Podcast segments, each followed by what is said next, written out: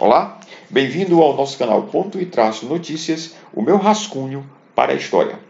A frente ampla da centro-direita no Brasil. Na sexta-feira e neste sábado, 11 e 12 de setembro, houve as convenções partidárias que deverão ser os movimentos políticos de grande repercussão nacional. Em estados distantes geograficamente, Ceará e São Paulo, ocorreram aproximações de adversários históricos com vistas ao segundo tempo do jogo das eleições municipais, ou mais exatamente, da eleição presidencial em 2022, que é o que importa de fato nas vindouras eleições municipais. No Ceará, o reencontro do senador Tasso Gereissati com seu ex-afilhado político Ciro Gomes, depois do rompimento por mais de uma década, após a única derrota sofrida pelo senador numa eleição e que se deu em 2010, justamente imposta pelo clã dos Ferreira Gomes, capitaneado pelo líder da família, Ciro Gomes.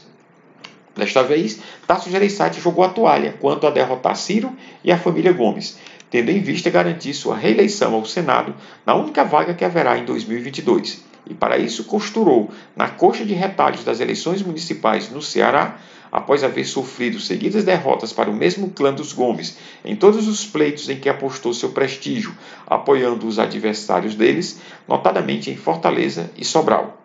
Não deve ter sido fácil para Tasso costurar esse acordo, mas o pragmatismo de homem de negócios, que sabe medir custos e benefícios, aliado ao dinamismo corrente na política, venceram o orgulho e a vaidade pessoal do senador na busca de um bem maior. Agora, para entendermos qual a vantagem dos Ferreira Gomes em se colocarem como mais um retalho nessa colcha política que está sendo costurada para 2022, precisamos ir até o maior colégio eleitoral do país, São Paulo. Lá, na locomotiva econômica e política nacional, outros retalhos juntaram-se ao tecido da mesma colcha.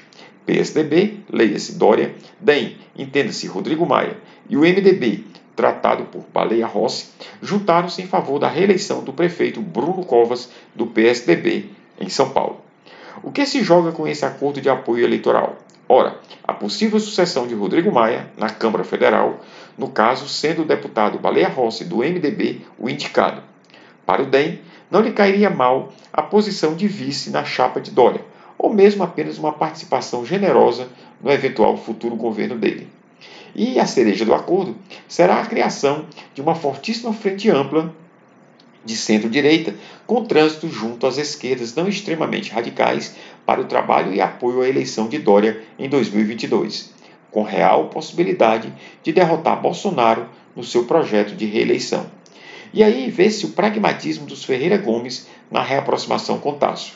Tasso será uma ponte segura e confiável para levar Ciro Gomes, que já é certo como futuro candidato em 2022 pelo PDT, para o mesmo lado dessa frente ampla com o PSDB, DEM e MDB, caso consiga a proeza de chegar dessa vez no segundo turno das eleições presidenciais.